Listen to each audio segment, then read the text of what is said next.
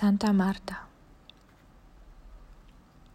In einer Hitze, in der sich die Lunge einfach nicht mit Luft füllen möchte, sitzen wir an einem Tisch am Bürgersteig und warten auf Suppe. Wir essen nur Suppe, weil wir uns den Magen verdorben haben. Es herrscht reges Treiben auf der Straße, die keine ist, weil sie nicht von Autos genutzt wird.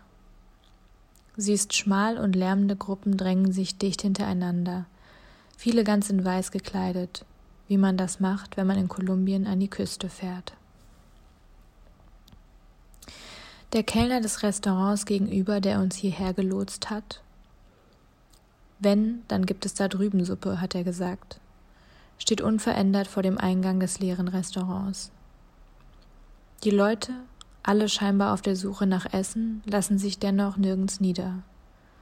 Der Fluss strömt weiter, man ist nur hier, um hier gewesen zu sein, um sich die touristischen Restaurants angesehen zu haben, in denen man schon weiß, nicht essen zu wollen. Auch wir sind hier, in dieser Stadt, um hier gewesen zu sein.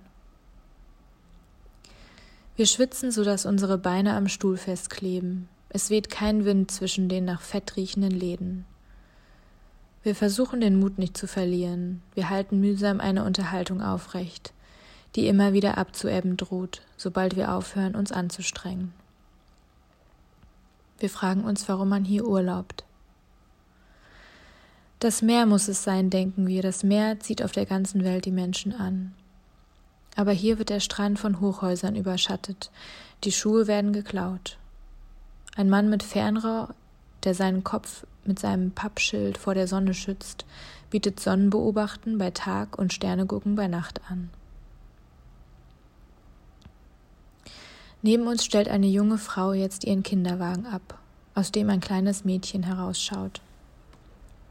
Sie zieht ein kabelloses Mikrofon aus dem Buggy und stellt einen kleinen Lautsprecher auf.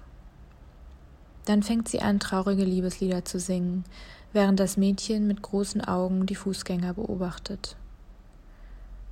Sie sieht aus wie jemand, der weiß, was Misere bedeutet, was ich bei einem so kleinen Kind noch nie gesehen habe.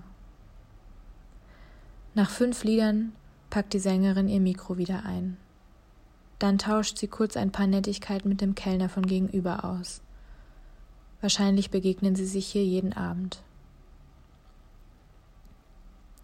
Ein älterer Herr gibt der Frau ein paar Münzen und fragt sie, wie ihre Tochter heißt. Emily, sagt sie, und der Mann sagt, was für ein schöner Name. Die Frau nickt ohne zu lächeln. Seine Worte bedeuten ihr nichts. Sie verstaut auch den Lautsprecher in der Ablage des Buggys und setzt sich in Bewegung. Sich an Worten zu erfreuen, das hat sie längst verlernt.